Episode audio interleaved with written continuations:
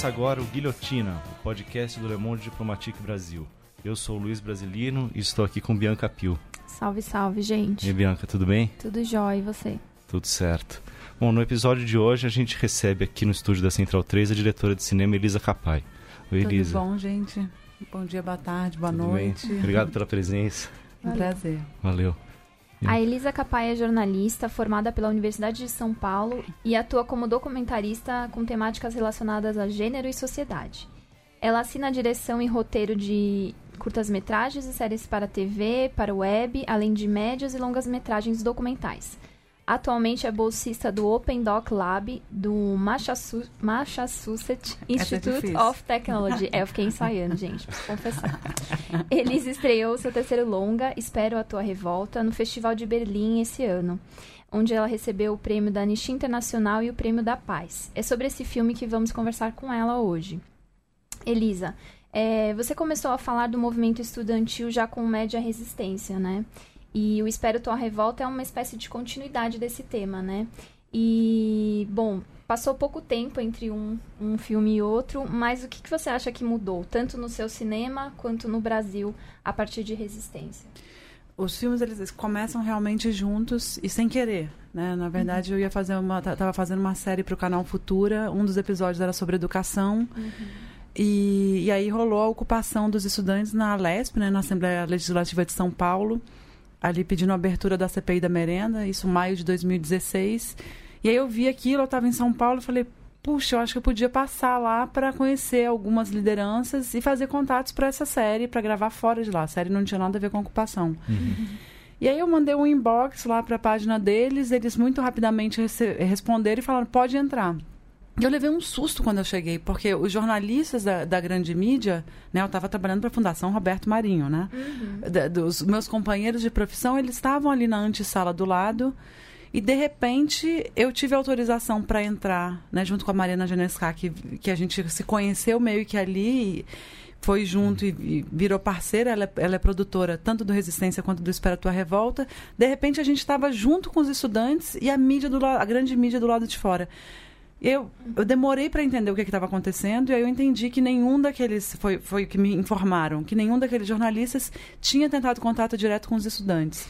Eu trabalho já com temática de, de feminismo há muito tempo uhum. e quando eu desci ali vi aquela molecada me deu um nó na cabeça do que estava acontecendo, né? Tipo sei lá, tinha uma menina com uma roupa bem curtinha e eu ficava, ai meu Deus, essa guarda municipal aqui do lado, essas meninas dormindo aqui desse jeito.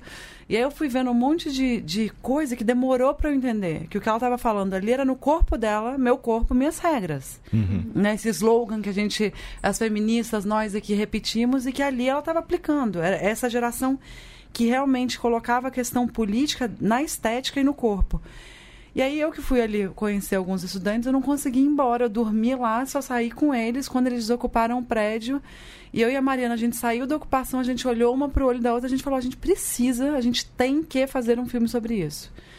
E a gente falou, e aí a gente começou a escrever é, projeto e em alguns meses a Globo Filmes, através de uma parceria com a Globo News, falou, topou o projeto.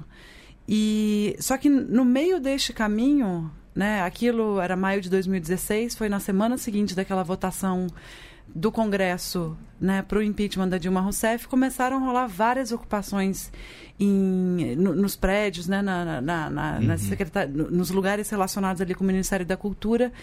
E eu estava tão sem entender o que estava acontecendo no país que eu falei, eu preciso de algum lugar para tentar entender isso. E aí eu fui gravar essas ocupações, né? E, e, e aí eu foi o resistência ele vem quase como um desabafo, ele sai ali no calor do momento, ele foi minha terapia para entender, né? Uhum. Porque eu, eu, me senti muito deprimida naquele momento, eu não conseguia entender de onde que vinha essa depressão. E aí eu falei, putz, há uma mensagem muito clara desse nosso poder central falando, você aí, mulher. Né, ó, mulher não está na presidência, mulher não está nos ministérios, mulher tem que ser bela, recatada e do lar. E, e eu senti uma, uma pressão, tipo, você não, não vai dirigir filme, não. Vai, vai fazer, vai fazer outra coisa.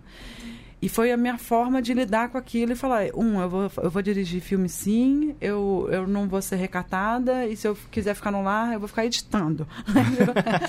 vai dirigir e vai ser premiado internacionalmente, não só, né? E aí, o, e, então, o Resistência ele vem como um filme de urgência, né, de, de desabafo.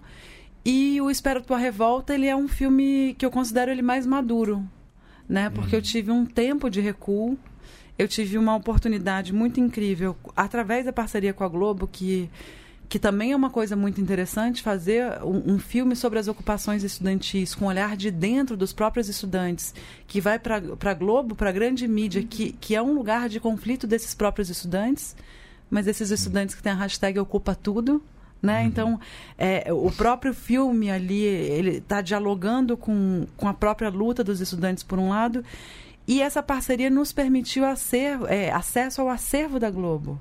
Quando eu soube disso, meus olhos brilharam loucamente. Eu falei, calma, é, o, o, projeto inicial era acompanhar quatro daqueles estudantes que estavam na Lesp, eu já sabia quem eram os estudantes, a gente ia gravar em, sei lá, dois meses, eu falei, para tudo, recua, dá uns passinhos para trás e vê o que vai ser feito, o que pode ser feito. Uhum. E aí, nesse momento, eu vou atrás dos documentaristas que gravaram 2015, né? Eu, o Caio Castor e o Henrique Cartacho, eles me entregam os HDs deles, eu não conhecia eles. Foi de muita generosidade, muita confiança. Eles me entregam os HDs deles com horas e horas de material, quase 100 horas de material para eu assistir. Então eu, eu, assisto as ocupações pelos olhos, principalmente deles, mas também de outros documentaristas que entregaram materiais mais pontuais. E eu assisto aquelas mais de 200 ocupações que tiveram em São Paulo inteira contra a reorganização das escolas proposta pelo governo do estado, né, na época pelo governador Alckmin uhum. pelos olhos deles, que eram olhares muito diferentes.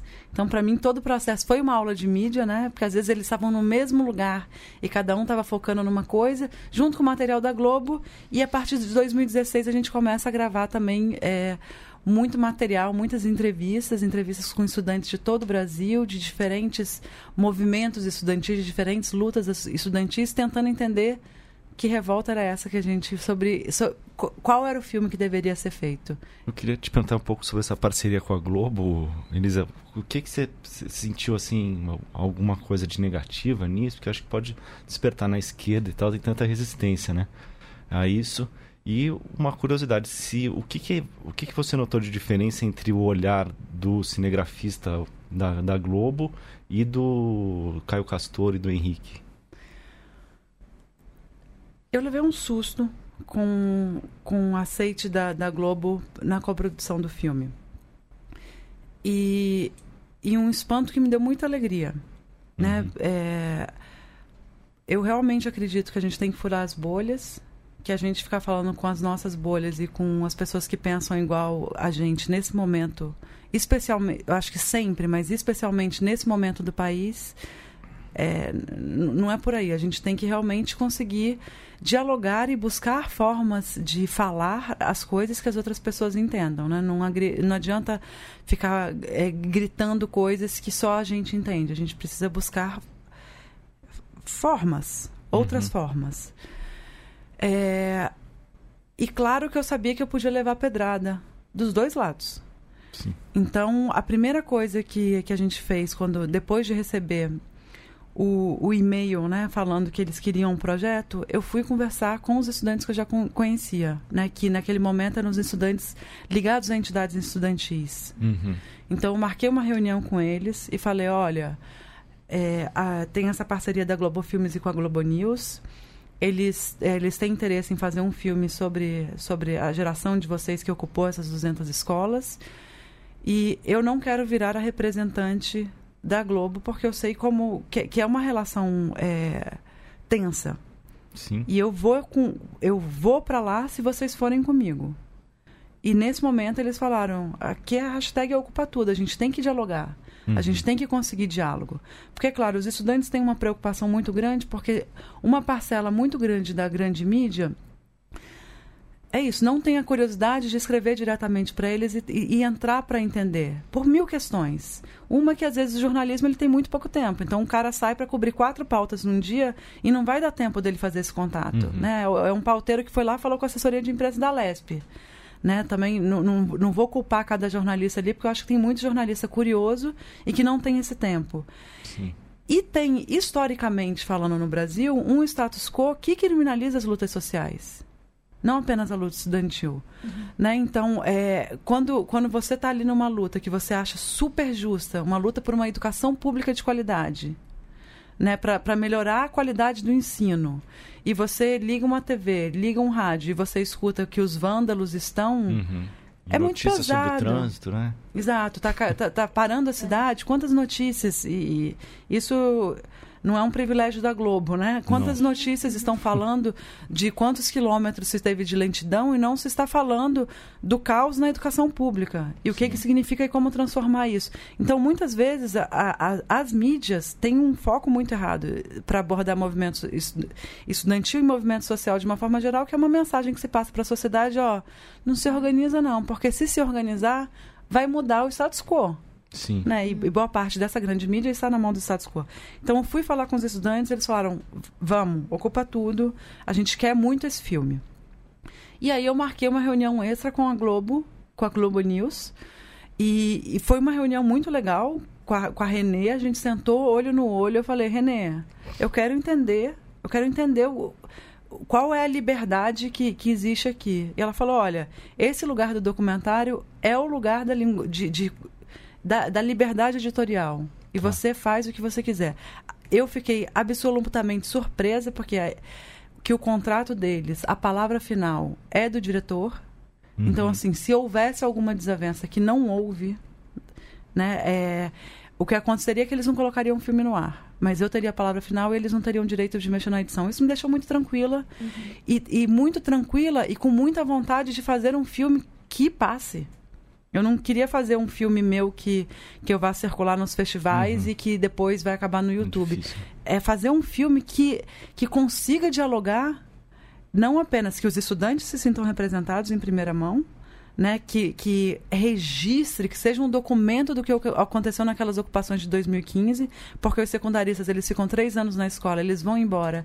E muitas vezes a geração seguinte perde né, o, o que aconteceu ali. Então, é, tem que voltar às vezes do zero, né? O filme ele tem uma intenção educativa, né? De falar, olha, aconteceu assim, isso foi maneiro, isso, essa estratégia deu certo, isso aqui traumatizou. Tem um monte de estudante aqui com ataque de ansiedade uhum. que teve que fugir.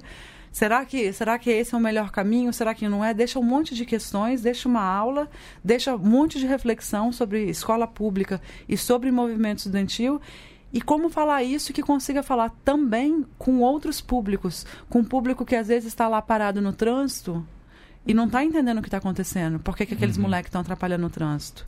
Né? Então, é, essas falas também contra o movimento, né? Tem gente lá falando, eu quero trabalhar, me deixa passar, é só isso que eu quero. a polícia, reprimindo, né? É. Exato. Tem isso no filme.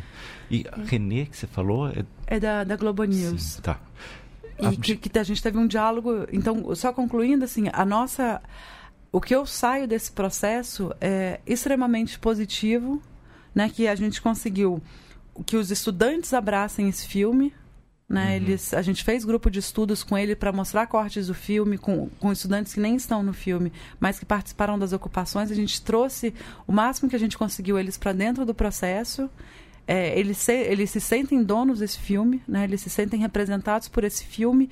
E, por outro lado, a gente tem a Globo que, que tá, está feliz em ser coprodutora desse filme e de exibir esse filme no próximo semestre na Globo News. Então, uhum.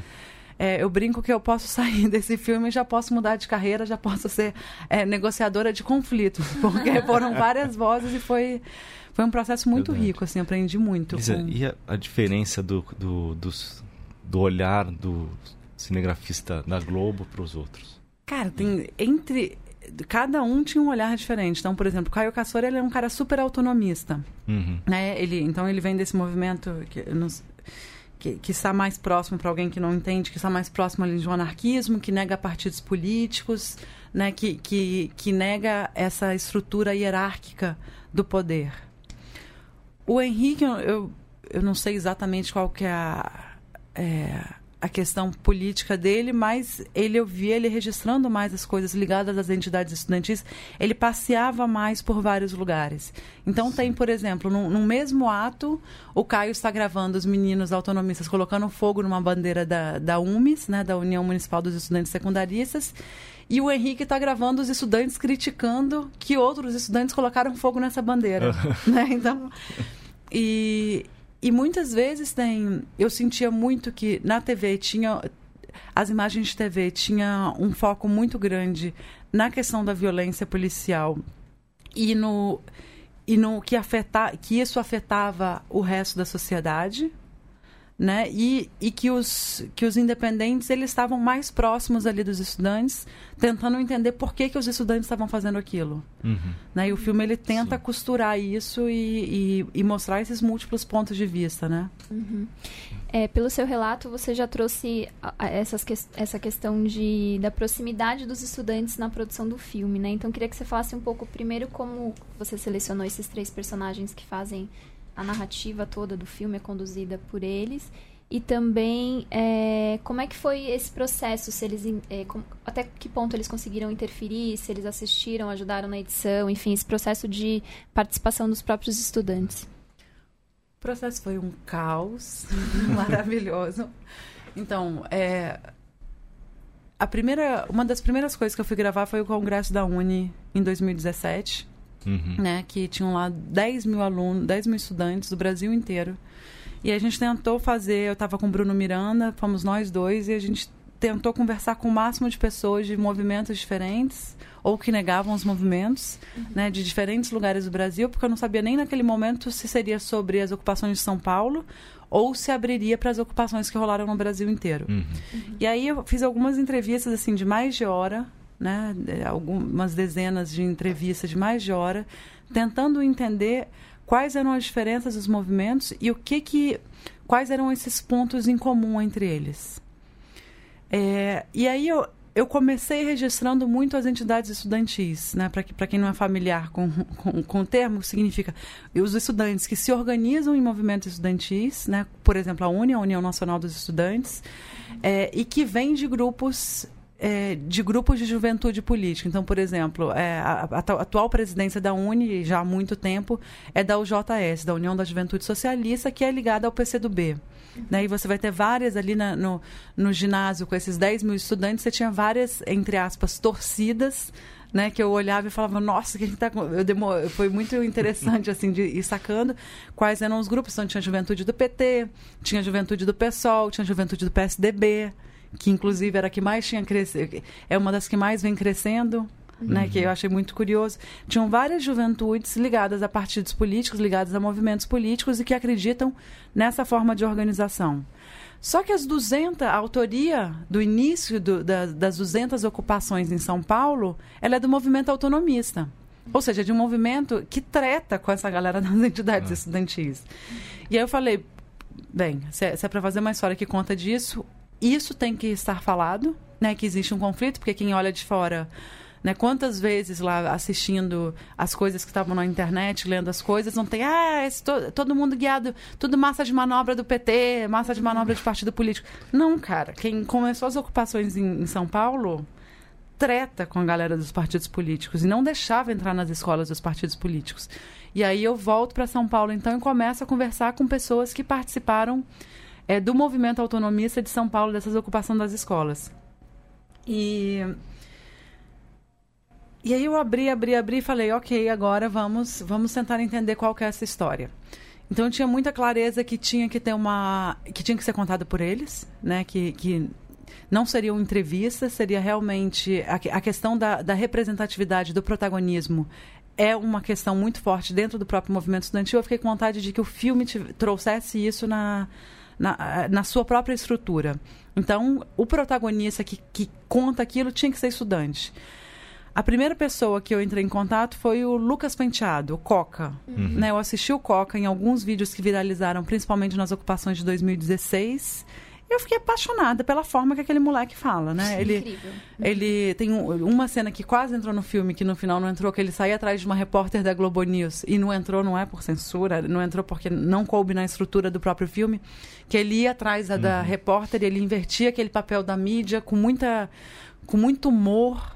Né? E, e você não entende se o qual que é autonomista, se o qual que é de identidade, de onde que ele está falando, porque ele consegue entender a estrutura ali do que está rolando e tirar um sarro daquilo, e tá dentro, tá fora. E aí, eu, quando eu conversei com ele no telefone, eu liguei rapidinho, a gente ficou, sei lá, uma hora conversando, eu morri de rir, eu falei, tem que ter humor, né? Porque essa molecada, eles estão fazendo luta e estão fazendo piada ao mesmo tempo, eles estão eles estão fazendo discurso e estão cantando música ao mesmo tempo, então isso tinha que estar no filme. E aí a- eu começo a estruturar, eu começo a fazer um estudo do, da primeira cena do filme com o Coca narrando essa cena. Só que seria muito injusto um filme sobre um movimento que tanto trouxe a questão da representatividade, que teve a hashtag Lute como uma garota, né? Que teve, que teve a questão do feminismo e a questão do feminismo negro ali como base daquilo tudo e como uma das grandes descobertas de dentro das ocupações ser contada por um homem. Falei, então vamos entender quem são quem que- quem tem que ter voz aqui. E eu entendi que sim, tinha que ter entidade estudantil, porque né, você tem a UNE, que tem uma história de 80 anos, que teve uma história de luta, de proibi- proibição dentro da ditadura militar. Que se gosta ou não, é um movimento importantíssimo né, dentro dos movimentos sociais. Então tinha que ter uma representante ali. E os autonomistas tinham que ter e o feminismo negro tinha que ter. E, e aí tinham várias pessoas maravilhosas que, que, que, que poderiam ser essas personagens. E aí se dá uma coisa cósmica mesmo, né? A Marcela, que, que se tornou uma das protagonistas, ela a entrevista dela foi fantástica tipo a forma como a, a generosidade com a qual ela dividiu a história dela né que ela é uma menina que em 2015 tinha imagens do Henrique o Henrique que falou vai conversar com a Marcela e eu vi ela no material em 2015 com cabelo alisado e Com quando eu 15 anos, né? com 15 anos. É, e quando eu encontro é. com ela, dois anos depois, ela tá com, com, com cabelo. Raspou a cabeça, assumindo o black dela e tava pintado de roxo, tipo, olhe pra cá sim. Né? E a forma como ela entendeu como aquele alisamento do cabelo era uma negação de toda a ancestralidade dela e a forma como ela colocou aquilo eu achei muito lindo. E na véspera da gente se conhecer, na véspera da entrevista, teve um ato, e foi onde a gente se conheceu. Né? A gente já estava marcada a entrevista, a gente se conheceu naquele ato. E eu coloquei o lapela nela, comecei a acompanhar, e, e nesse momento é, a polícia ataca uma moradora de rua, uma mulher negra, uma mulher pobre, uma mulher assim como a Marcela, que é a vítima ali mais óbvia desse sistema cruel. E essa e a Maria, né, essa mulher, ela fica deitada por uma hora esperando a ambulância e a Marcela fica do lado dela. Então, de alguma forma, para mim, aquela situação, ela, ela sintetizou, né, no audiovisual, toda toda a revolta da Marcela e toda a, a, essa questão da, da, nossa sociedade, como essa nossa sociedade trata uma mulher pobre e negra. Uhum. Né? E aí eu não tive dúvida naquele momento que a Marcela era a personagem que, que vinha para falar disso, porque ela já tinha audiovisualmente uma, uma situação que falava sobre isso. E a Nayara foi das primeiras pessoas que eu conheci. Ela estava ali na Lesp, foi uma das que me deu autorização para entrar. Eu já tinha gravado ela na Lesp, mas ela não seria a personagem. Eu estava acompanhando outras pessoas da identidade, também muito ótimas personagens. E quando eu já tinha acabado, tava. Já, tadinha, já achava que tinha acabado as gravações do filme. Tinha acabado de vender minha câmera, tava voltando para casa para fazer a mudança para essa bolsa aí do MIT que eu, que eu tava mudando na semana seguinte, 10 e meia da noite, eu recebo uma ligação e falo: amanhã vai ter uma coisa muito importante. Tipo aquela da Lesp, 10 e meia, não sei aonde, nos encontre. Aí eu saí correndo, aluguei câmera. E, e, era uma ocupação, era a ocupação na Câmara dos Vereadores. E a Nayara tinha acabado de ser eleita presidenta da União Estadual dos Estudantes. Uhum. E, cara, a, a, transformação dela da Alesp ali para aquela ocupação, a forma como ela se colocou como liderança. Uhum. Eu falei, é, é, ela. Tipo, ali eu falei, tá, na, é, uma, é, uma nova, é realmente uma nova liderança desses tempos, assim. E, e enfim, e ela também, a forma como ela se abriu para para entrar na história ajudou, né? Porque uhum. tem que ter essa disposição do personagem para querer ser personagem, né? Se expor porque é pesado para eles também, né? Uhum. Ainda mais nesse momento. É. É. Eu queria aproveitar para puxar o gancho, já que você falou da mudança do, no, na, da Marcela, que me chamou muito a atenção isso, o quanto essa, a, as lutas e as pautas dessa juventude está no corpo, na estética, né? Então, queria que você comentasse um pouco, né? Porque quando a juventude é, vai reivindicar alguma pauta, isso também passa muito pelo machismo e pelo racismo, né? Sei lá, eles estão reivindicando educação, mas você é, passa a trabalhar e refletir sobre uma série de coisas, né? E para quem não viu o filme, a personagem da Marcela é isso. O que fica muito claro é justamente essa questão no corpo dela, que antes ela alisava o cabelo e ela passa a assumir e ter orgulho do cabelo dela crespo, né? Então, queria que você comentasse um pouco essa coisa da estética do corpo mesmo, das lutas. Essa história eu escutei de várias outras meninas de vários outros lugares do Brasil. Né? Agora uhum. me vem a Jaqueline, uma menina do Paraná, que me contou essa mesma história, que foi quando... O que, que acontece dentro das ocupações? Né? O que, que aconteceu ali? Um monte de adolescente né, muitas vezes periféricos, de onde o, a Constituição não é cumprida, as leis não são cumpridas, né, que eles não têm os, os acessos básicos. Chega um momento, por um monte de fatores, aqueles momentos históricos em que rola um estalo, né, e eles decidem radicalizar a luta. Eles já estavam protestando há muito tempo, o governo não se dispunha a conversar com eles, eles falam, bem, qual que, qual que é o próximo passo? E aí eles se baseiam ali na, no que tinha rolado no Chile, nas ocupações do Chile, e falam, putz, é uma forma de chamar a atenção, é a gente entrar dentro da escola, trancar a escola, porque quando faz. É, quando a escola para de, de funcionar, que a gente começa a realmente incomodar né, o governo, eles vão ter que conversar com a gente, vai, algo vai ter que acontecer. Então eles se trancam ali dentro. Imagina que é um monte de adolescente trancado num prédio, em prédios gigantes uhum. com uma infraestrutura gigante e tendo, eles sabiam que eles tinham que cuidar muito bem daqueles prédios, senão a luta sairia, né, em, em vez de eles conseguirem coisas, eles perderiam coisas. Então eles começam a se organizar para dar conta de cuidar daquilo, de limpar, de comer, né? Então eles tinham que cozinhar ali para Imagina, a gente está falando de adolescente, né? Sei lá, quem, quem lavava prato em casa, né? e, e aí eles começam, então, a, a lidar ali com gerenci, gerir aquela vida. E eles vão aprendendo nesse processo. Eles vão aprender, eles aprendem o quanto dá trabalho, cuidar das coisas, né? Tem um monte de relato que o banheiro da escola nunca foi tão limpo como na época das ocupações, que a comida nunca foi tão boa como na época das ocupações, porque eles começam a sentir um prazer também muito grande naquilo. E esse é um relato que eu ouvi de várias pessoas em ocupações muito diferentes, que era muito normal eles começarem reproduzindo a estrutura social. O que significa? Quem, quem ia para a cozinha? Mulher. Quem ia limpar? Mulher. Quem ia para a segurança? Homem. Quem ia para a comunicação? Homem. E aí eles começam ali reproduzindo a bela recatada do lar, as mulheres que são essas cuidadoras e os homens que realmente fazem as funções, né, que voltam com dinheiro para casa. Hum. E, e, ali dentro, eles começam a observar aquilo e falar: calma. A gente que está criticando esse sistema vai reproduzir esse sistema, e aí eles começam a, a, a dialogar, muitas vezes puxado pelas meninas: não, que isso? sei lá, eu lembro de uma entrevista na Lesp com a Camila Landes. Ela fala: primeira ocupação era isso. Eu fiquei na cozinha. Eu falei, mas eu gosto de comunicação. Não quero ficar na cozinha. E aí tinha um cara que estava lá na comunicação que ele amava cozinhar. Mas que ele também não podia se dar. Uhum. se permitir esse lugar de cozinhar, porque isso é coisa de mulher, né? E aí eles vão entender nesses lugares, eles vão transformando. E teve um apoio muito grande da, da sociedade de entrar e oferecer né, o, que ti, o que sabia fazer, sobre o que sabia, os conhecimentos de dividir ali dentro. Então, eles começam a ter roda de feminismo, roda sobre é, racismo e, e, um monte de rodas que eles começam a pensar ali com os 15, 16, 17 anos sobre temas que eles nunca tinham tido a oportunidade de refletir, que a escola não proporcionou. E eu não acho que é à toa que a escola não proporciona esse tipo de, de, de questões. E aí, meninas como a Marcela, né, que crescem nessa sociedade absolutamente racista que é a sociedade brasileira, que a Marcela fala que desde criança ela sofre bullying por causa do cabelo dela. Deve ser insuportável, não sei o que, que é isso, né? Porque eu sou uma mulher branca, branca no Brasil.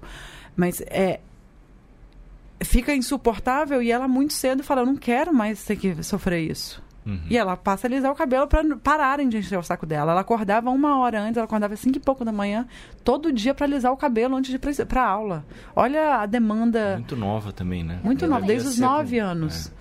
É, e, e, essa foi uma história que se repetiu num monte de lugares, então que é que a partir dessa experiência da ocupação, do coletivo, né, de pessoas que estão ali dispostas a, a se transformarem, a se melhorarem, a melhorar aquela sociedade ali. De começar a se deparar. O que, que significa ser uma mulher negra no Brasil? E eu, e eu, quero reproduzir o próprio racismo que eu sofro? Ou eu quero começar essa transformação aqui dentro de mim e falar para a sociedade, vai ter que engolir esse cabelo e vai achar bonito ainda. Uhum. Né? Então, essas meninas, elas saem muito empoderadas. E, e é, eu acho, acho fascinante, assim. E, e esse é um dos dos lugares que me pegou para querer fazer esse filme e que essas histórias ecoem né, para fora das ocupações e para fora da, da, nossa bolha que, que já tinha tido algum contato com isso. Elisa, a gente já está passando um pouco da metade do programa, mas eu queria te, te pedir para fazer um breve resumo um pouco do, do filme agora que já deu para entender que ele né, começa em 2017, foi quando começou a filmar, mas aí achou...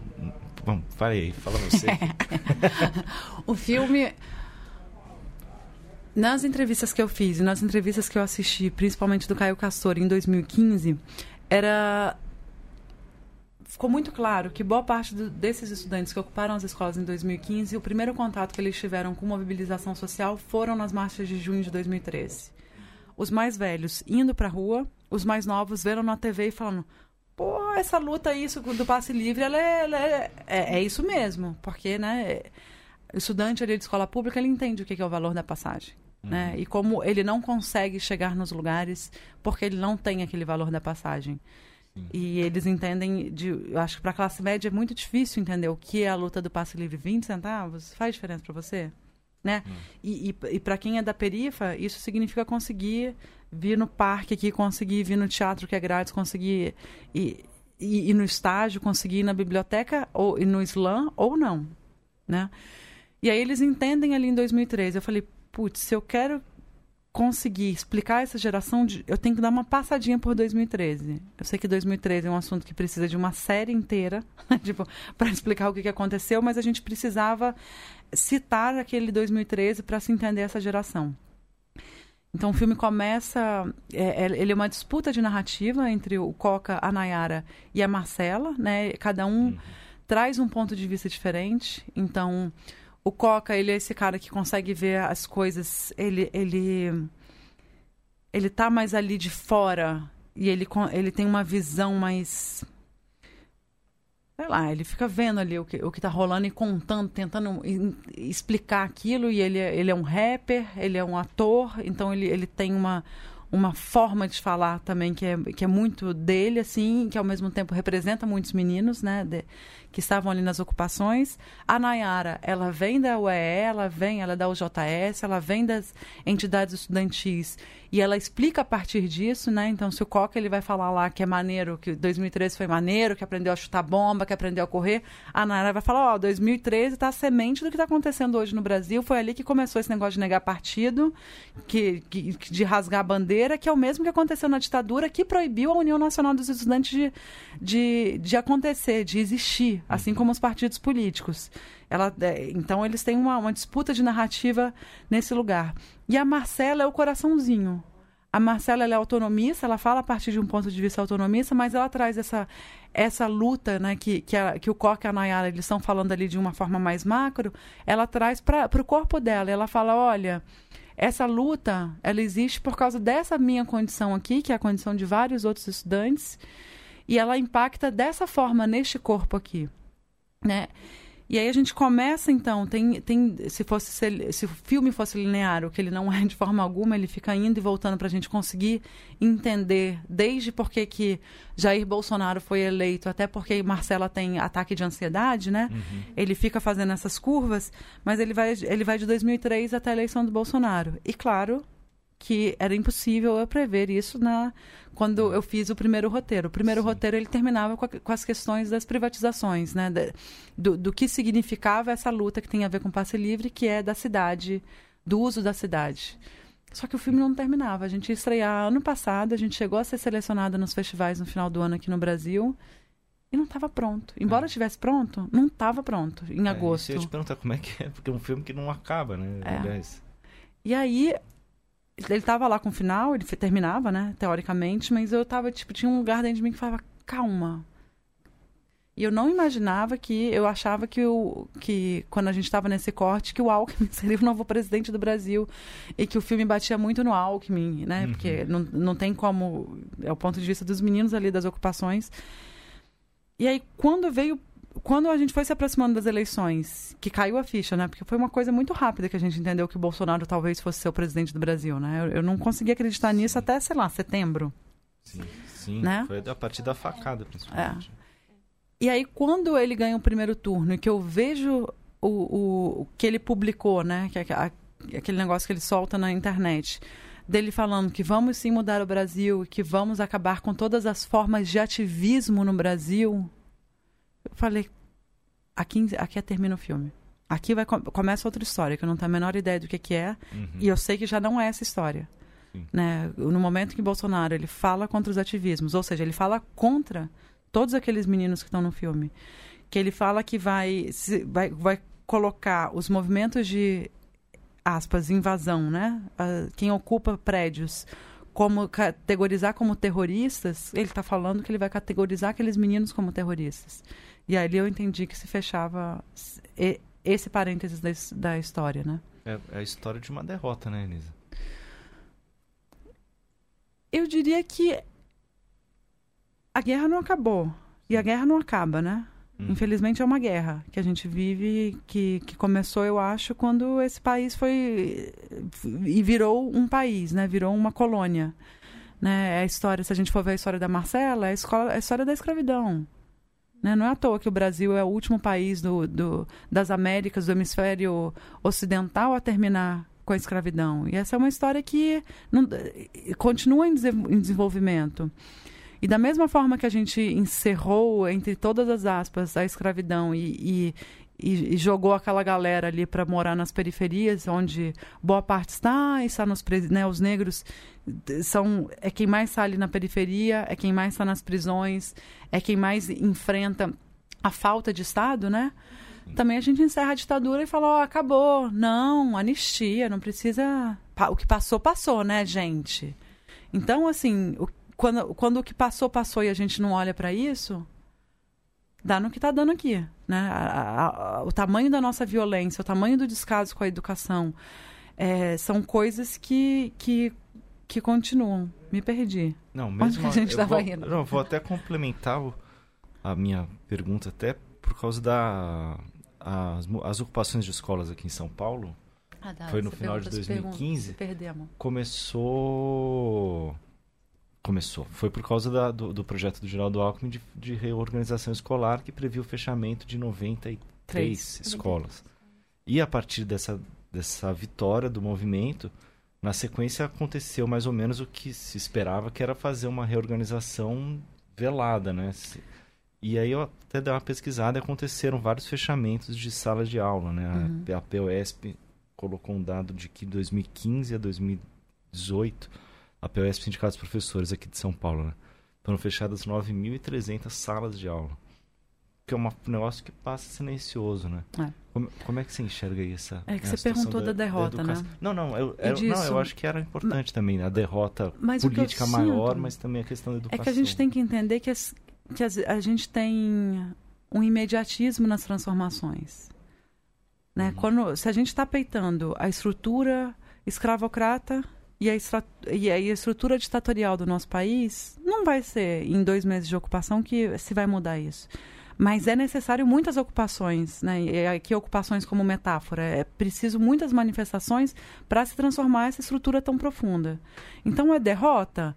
Se a gente for pensar em, em todas as vitórias mínimas que a gente tem, né? O filme ele traz, por exemplo, ele vai falar das, das sufragistas inglesas para explicar o início do, do- da votação das mulheres terem o direito de votar. Que hoje a gente fala, né? Estamos aqui duas mulheres nesse estúdio.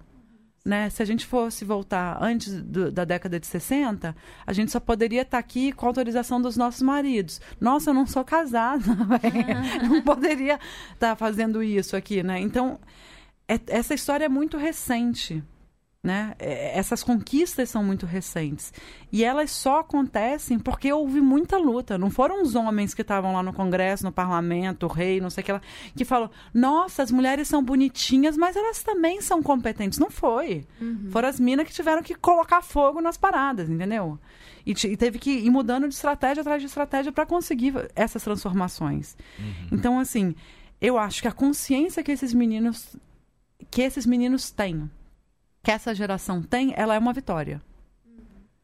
Há muita decepção, é claro que há, porque você enfrentar todas as violências do Estado, né? Você vê a violência policial agindo contra aqueles adolescentes, você vê como que esse Estado se comporta na frente de quem quer educação pública de qualidade. É, é tão absurdo, né? Mas quando você vê isso e você não consegue todas as vitórias, muita gente do movimento desistiu e ficou muito traumatizada e é absolutamente compreensível por que isso aconteceu. Uhum. Mas se não é essa geração e daqui a pouco outra e outra e outra e outra, nunca existirá essa educação pública de qualidade.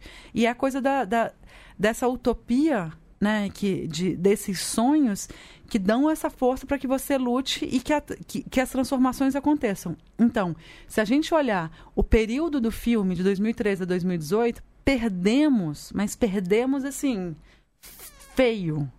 Se a gente der um passinho para trás e olhar o século, um século e meio, quais são os temas do filme? Feminismo, racismo, né? São os principais. Há um século e meio, a tataravó da Marcela era escrava. Há um século, eu não teria direito de ter entrado na universidade. Sim. Né? Então, eu acho que a gente está ganhando em 50 anos, a gente estaria em 69, certamente não estaria aqui Exa exatamente. Tipo programa, então, assim, é, hum. é que a gente tem que conseguir, ainda mais num momento que para mim é absolutamente aflitivo e deprimente como que a gente vive, e esse é o esforço que eu estou tentando fazer agora, é tipo olhar com uma perspectiva histórica, entender o que está acontecendo aqui, dar uns passos para trás e falar, entenda isso, não olhe nos cinco anos, uhum. senão eu não saio da cama, né? É. Mas olha dos 100 anos e é uma oportunidade de entender essa estrutura escravocrata e ditatorial. Uhum. Como que a gente termina, sei lá. E, e aí aproveito para fazer o anúncio do a nossa estreia americana vai ser né, daqui, daqui a pouco no Bafice, em Buenos Aires. Vamos aprender com os argentinos. Olha como uhum. eles, eles faz, fizeram com a ditadura. Eu morei em, em Buenos Aires um tempo. Cara, todas as peças e todos os filmes que eu fui assistir enquanto eu morava lá, de alguma forma a ditadura aparecia. Que assim, a gente não pode esquecer isso. A gente não pode esquecer isso, porque senão isso volta. E não é à toa que a gente está vivendo o que a gente está vivendo. É, verdade, né? Eu só fazer um comentário. Nos últimos episódios nossos, a gente tem visto muito essa discussão de um momento é, de uma grande derrota geral, mas que comportam grandes vitórias, né? E diversas As últimas entrevistas que a gente né? tem é. feito com a bancada ativista, com a Renata Souza. A própria Cláudia Adão também, que vai ao ar essa semana. É. É, bom, eu vou mudar um pouco do, do tema aqui para falar do seu documentário Jabuti e a Anta, né? Você foi para a Amazônia para falar dos impactos da usina de Belo Monte e também do complexo, é, da possível construção do complexo hidrelétrico do Tapajós. E você traz no filme é, a narrativa dos ribeirinhos indígenas, né? E eu queria perguntar se isso é um pouco a marca dos seus filmes, assim, de trazer os personagens e suas vidas, suas histórias, anseios para o primeiro plano do filme, né? Queria que você comentasse se, você, se é, é, uma, é uma escolha sua mesmo. Eu me sinto muito privilegiada de ter a profissão que eu tenho, né? E quando eu estava na faculdade, eu decidi que eu ia fazer imagem, que eu ia fazer foto ou vídeo porque eu queria ir nos lugares, eu queria conhecer as pessoas, né? Não queria correr o risco de ficar dentro da redação fazendo chamada. E eu sei que não é todo mundo que tem a disposição de, de dormir dentro de uma ocupação ou de pegar um barco na Amazônia e, e, e dormir na rede. E, eu, o desejo um tanto é, é de dividir essa, essas histórias que, em geral, ecoam menos, né? De pessoas... Seria muito incorreto falar que não têm voz, porque elas têm muita voz, mas que elas essa voz ela é pouco retra, retransmitida e de de dar oportunidade para outras pessoas de conhecerem essas outras vozes, né? Eu acredito muito que que a gente vendo outras formas de vida, que a gente entendendo outros pontos de vista, por mais que a gente não concorde às vezes com esses outros pontos de vista, mas criando essas empatias, né, se imaginando o que que seria de mim se eu fosse uma uma ribeirinha ali perto de Belo Monte, que eu tivesse passado a minha vida inteira vivendo da, do rio e da mata e que agora esse rio vai secar. O que que significa isso? Aquela pessoa que está lá vivendo aquilo, que muitas vezes, né, pessoas com quem eu conversei lá na, na época da viagem, que nem tinham energia elétrica nas próprias vilas ou na, na aldeia, e que estavam perdendo todo o modo de vida.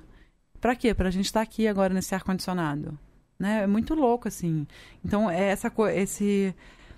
Eu, eu acredito que é muito transformador quando a gente é capaz de se ver pelos olhos dos outros e imaginar que a gente poderia ser aquelas pessoas, né? Que eu poderia ser aquela ribeirinha, que eu poderia ser aquela estudante em ocupação e que eu também poderia ser aquela mulher que queria chegar no trabalho e não conseguiu chegar. Vai saber se ela tinha uma reunião muito importante naquele dia que por causa da manifestação ela não conseguiu chegar. Então eu consegui ver, ver o, o mundo por outros olhos para nos dar uma uma abertura maior para a vida e uma abertura maior para novos conhecimentos, né? Que eu acho que e aí voltamos, que a gente sempre volta para esse momento que eu acho que é uma das questões que que a gente fraca...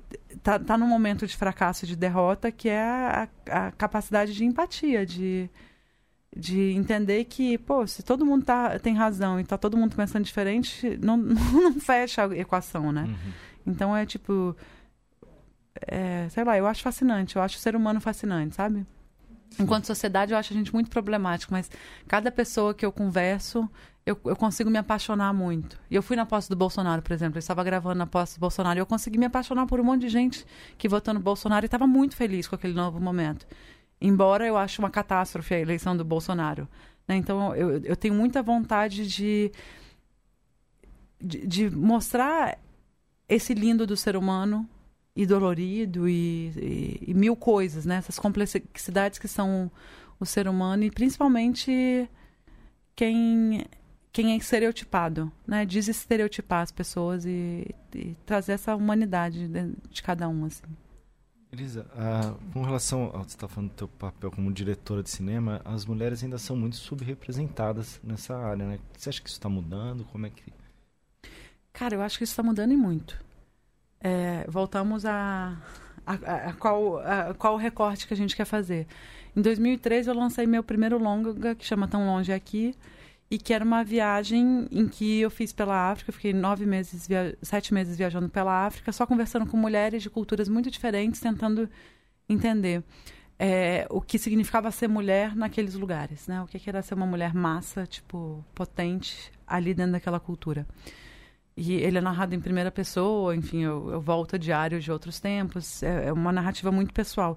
E a primeira entrevista que eu dei depois do filme, né, quando foi lançado no Festival do Rio, o cara me perguntou: Você trabalha muito com temática sobre mulheres, né?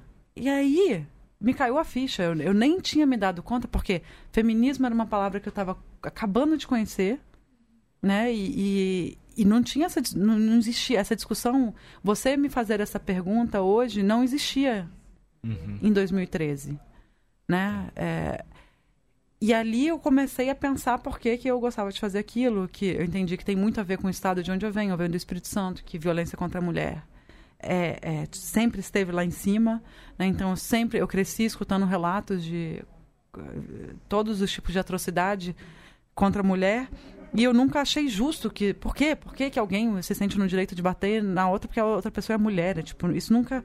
Eu nunca consegui entender por que, que uma mulher vai ganhar menos se ela está desempenhando a mesma função do cara. Eu nunca consegui entender isso. E eu fui pesquisando. E, e então a gente está falando de seis anos atrás que isso não era um tema.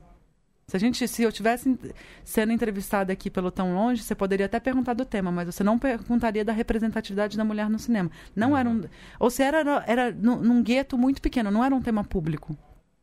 Sim. E, e, hoje é óbvio que assim, lá, é muito normal eu ir em, em festivais de cinema em que eu tenho que ficar falando de feminismo, porque se eu não falar, ninguém vai falar, porque eu sou praticamente a única diretora mulher Uhum. Né? É, e a gente pode olhar, pode observar, por exemplo, os filmes nacionais selecionados para Tudo Verdade. Quanta, quantas diretoras são mulheres em um ano em que a gente teve cinco filmes de destaque internacional dirigidos por mulheres? Quantos desses cinco filmes estão na Tudo Verdade? Nenhum. Então, assim, é óbvio que, que isso ainda são questões e que a gente tem que ficar lembrando, e obrigada, e os homens têm que ficar lembrando com a gente o tempo inteiro que quem recebe orçamento grande não é filme dirigido por mulher. Né, que quem tem distribuição comercial potente não é filme dirigido, são exceções os filmes dirigidos por mulher. Hum. Que você ter cabeça de equipe de mulher, só que isso está se transformando, porque no, no, nesses últimos anos que isso virou um assunto, as pessoas começaram a se ligar né? Para mim sempre foi meio intuitivo. Se você ver o Jabutian, tá toda cabe as cabeças do filme são mulheres, né? É... Mas eu sinto que isso está se transformando, mas que a gente não pode relaxar, porque a gente tem uma tem muito tempo ainda de para que realmente a gente consiga uma, uma igualdade. É. Estamos caminhando para o fim, Fala inclusive, de, né? É. Fala da exibição do filme, como as pessoas fazem para assistir o filme, como é que vai ser essa questão também, né? A gente logo mais vai anunciar nossas estreias brasileiras. É, e no segundo semestre a gente vai fazer uma campanha de distribuição social do filme além de ir para o cinema, além de depois ir para a Globo News e para o canal Curta, que também é parceiro do filme. Né? Esse filme ele vai ficar muito disponível em, em várias plataformas aí, mas a gente acredita no, no cinema e na arte como uma forma de colocar pessoas em contato e debater, debater a vida, né? Uhum. Usar a arte para expandir a própria compreensão do aqui.